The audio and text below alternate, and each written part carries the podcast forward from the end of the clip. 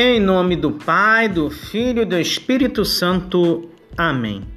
Ave Maria, cheia de graça, o Senhor é convosco. Bendita sois vós entre as mulheres, e bendito é o fruto do vosso ventre, Jesus. Santa Maria, Mãe de Deus, rogai por nós, pecadores, agora e na hora de nossa morte. Amém. Meus irmãos, minhas irmãs, vocês que estão em casa, Hoje comemoramos o dia de Nossa Senhora de Fátima, cor branca, é uma memória facultativa. Celebraremos na nossa comunidade o dia dela lá na comunidade da Gruta, né, com o povo, mas estamos impedidos, né, devido a essa pandemia, e vamos deixar para uma outra ocasião, quem sabe em outubro, mês do Rosário. Mas hoje, dia de Nossa Senhora de Fátima, e as leituras propostas para nós é a primeira leitura do Atos dos Apóstolos, capítulo 15, versículos 1 a 6. O Salmo é 121, versículos 1 a 5, cujo refrão é o versículo 1. E o Evangelho, Evangelho de João, capítulo 15, versículos 1 a 8. Então hoje eu gostaria de lembrar também a importância de Nossa Senhora de Fátima, né? Com os três pastorinhos, a história dela. Dois deles foram quem lembra? Santificados pela igreja, não temos muito tempo. Uma das crianças que viram Nossa Senhora. A passagem do Evangelho hoje para nós é sobre a videira e os ramos. Jesus diz que ele é a videira verdadeira e o Pai é o agricultor. Todo ramo que não der fruto em mim, ele o cortará, e podará todo o que der fruto, para que produza mais fruto. Ora, meus irmãos, a situação que nós vivemos é que o Senhor nos convida a sermos os ramos da videira verdadeira, que é o próprio Cristo Jesus, para que nós possamos também frutificar nesse tempo. E olhando o, o Evangelho proposto para nós hoje, até o versículo 8, nos lembra que unido a mim dará fruto.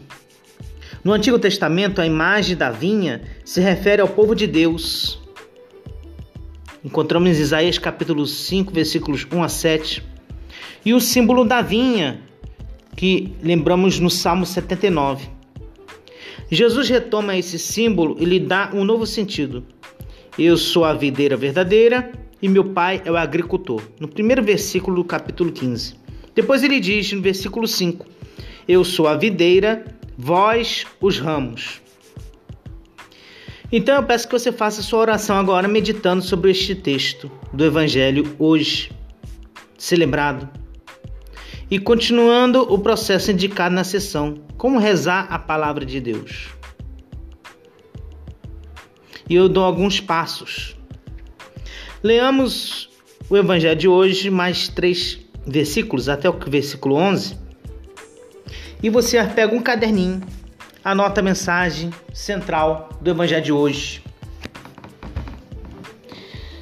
Lê o parágrafo por parágrafo, saboreie a palavra de Deus, o que diz relacionando-se com a mensagem que você obteve com a primeira leitura também.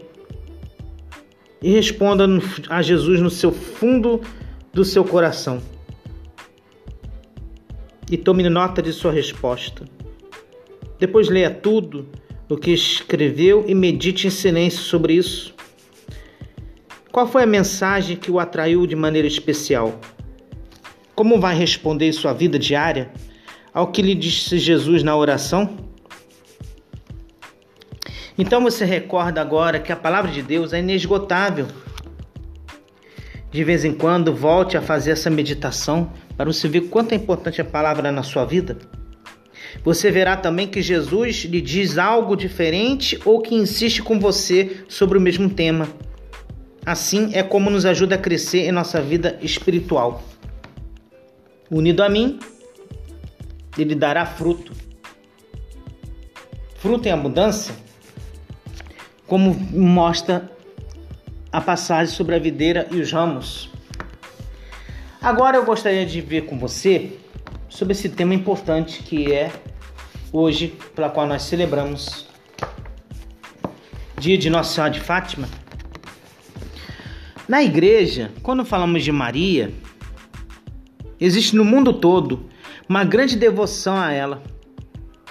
E é atribuído a ela milhares de títulos marianos. A Virgem de Nazaré. Hoje, Nossa Senhora de Fátima, de Portugal, né? Sua origem, sua história. Cada país, cada lugar tem uma história diferente. E ao longo de tantos séculos de devoção mariana, uns títulos saem e outros entram no devocionário da igreja. E alguns que carecem de quaisquer fundamentos bíblicos teológicos também. Nós temos quatro títulos dogmáticos de Maria. E acrescentamos um, cinco. Se falava em dogmas marianos antigos, Virgem e Mãe, e dois dogmas modernos, Imaculada Conceição e Gloriosa Assunção. Quando falamos da Mãe de Deus, esta verdade foi definida como de fé a partir do Concílio de Éfeso, no ano de 431. Em resposta às heresias nestorianas, que afirmavam que Maria era mãe apenas da porção humana de Jesus, Cristotocos, como é chamado no grego, o concílio reagiu e resolveu proclamar ela como Teotocos, não só a mãe de Cristo, mas como mãe de Deus, Teotocos. Mas por que, que ela é mãe de Deus? Você sabe? Ué, Deus tem mãe? Se nós imaginarmos, de fato Deus não tem. Mas de, Maria é a mãe do Deus encarnado. Então quer dizer que Jesus assumiu a condição humana, exceto o pecado, veio ao mundo através de Maria, pela concebida sem pecado original, nós já sabemos, nasceu e era humano e ao mesmo tempo divino, porque ele é a imagem e semelhança do Criador. Então podemos dizer que Maria é a mãe do Deus que se fez homem no mundo, que se fez humano igual a nós, exceto no pecado. E a segunda devoção dogmática é a Virgem Mãe. A virgindade perpétua de Maria foi proclamada no Concílio de Latrão, aí foi um pouquinho mais para lá, outro concílio, em 649, quando ratificou o Credo de Nicéia, que afirmou que Jesus foi concebido pelo poder do Espírito Santo e nasceu da Virgem Maria. Terceiro, concebida sem pecado, Maria. Se a maternidade divina de Maria foi missão, a Imaculada Conceição foi dom de Deus em favor da mãe de seu filho. Isto foi em 8 de dezembro de 1854. O Papa Pio IX, na época, proclamou-a cheia de graça. No, na Bíblia, achamos ela cheia de graça com a palavra grega keraritomene, isto é, foi agraciada por Deus, isto é, imaculada, concebida sem mancha do pecado original. Maria recebeu tamanha graça de Deus. A quarta é dizer que ela é assunta aos céus. A assunção de Maria é o ato de assumir alguma posição ou lugar de destaque, isto é, a assunção corporal de Maria, mãe de Jesus ao céu, foi definida como verdade de fé pelo Papa Pio XII em 1 de novembro de 1950. A Assunção de Maria aos céus é uma participação singular da ressurreição de seu filho e uma antecipação da ressurreição dos demais cristãos. Pelo poder de Deus e pelos méritos de Cristo, Maria assumiu em corpo e alma um lugar de destaque no céu. É dita também que ela sofreu uma dormice, um adormecimento. E por último, ela é coroada como rainha do céu e da terra. Maria foi levada aos céus pelos anjos de Deus e coroada como rainha do céu e da terra. No céu, ela é medianeira entre seu filho e os homens, intercedendo em favor da humanidade pecadora. E essa humanidade pecadora se dá através de Maria, sua presença. Hoje, Nossa Senhora de Fátima. E agradecemos a Nossa Senhora de Fátima pelas graças recebidas que ela nos fornece neste dia, pela qual celebramos esta data também importante na vida do cristão, da cristã, de cada um. E é claro, não podemos esquecer de Maria na nossa vida. O Papa recomenda rezarmos o Santo Terço. Vamos pedir intercessão de Nossa Senhora de Fátima pelo fim da pandemia, dessa doença que é, não tem uma forma talvez definida. É, ela se espalha rapidamente em todos os cantos, todas as faces, os quatro cantos da terra, em todos os lugares e acaba também fazendo com que muitas pessoas sofram, morram, evitem trabalhar, fazer seus afazeres, terem sua vida normal. Ficamos num isolamento social, numa quarentena, estamos quase a ponto aí de um lockdown, como dizem. Mas sabemos que rezando que isso é temporário, que isso vai passar e que voltaremos a uma vida à normalidade, talvez com dificuldades ainda, mas que voltaremos. Na data de hoje é dia da fraternidade brasileira, é dia da abolição da escravatura, é dia do automóvel, é dia da estrada de rodagem e dia do zootecnista. Ora, meus irmãos, é dia também de Nossa Senhora de Fátima. Tudo isso que aconteceu, a fraternidade brasileira, a escravatura, a conquista do carro, a estrada de rodagem, aqueles que cuidam tecnicamente dos animais. Tudo isso é para que aprendamos a celebrar a vida. Nossa Senhora de Fátima, com os três pastorinhos que a encontraram, ficaram de joelhos, viram, tiveram uma visão dela e ela anunciou a eles naquele tempo tudo que iria acontecer mas é necessário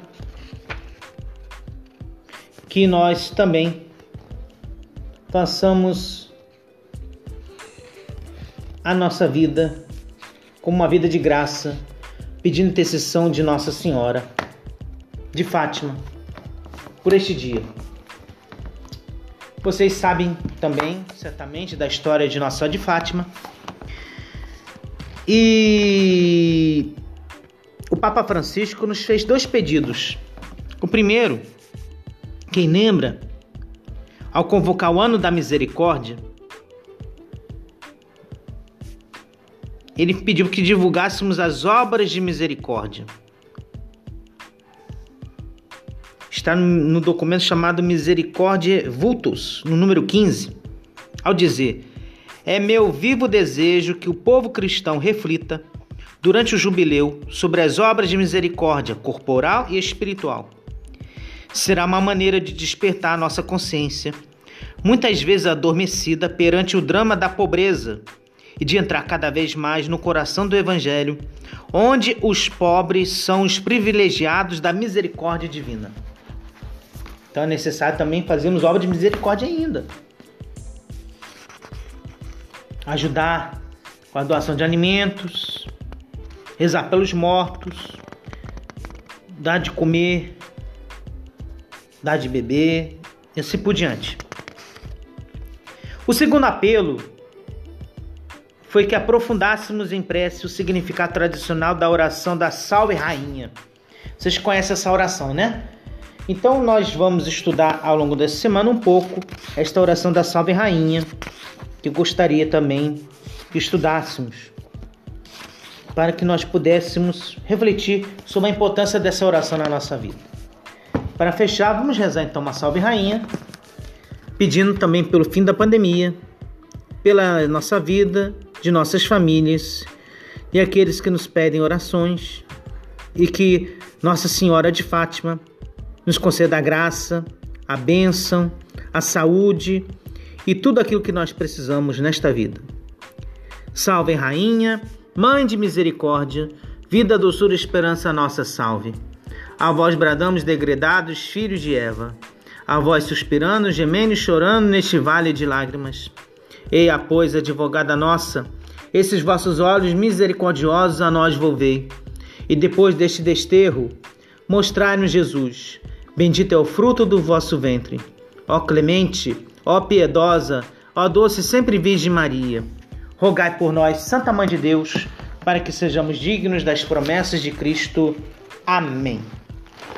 Não esqueçamos, lembrando novamente, de pedir para que Nossa Senhora de Fátima nos ajude a caminharmos a cada dia. Que Nossa Senhora interceda por nós, a Deus, e que fiquemos na paz com o Senhor. Amém.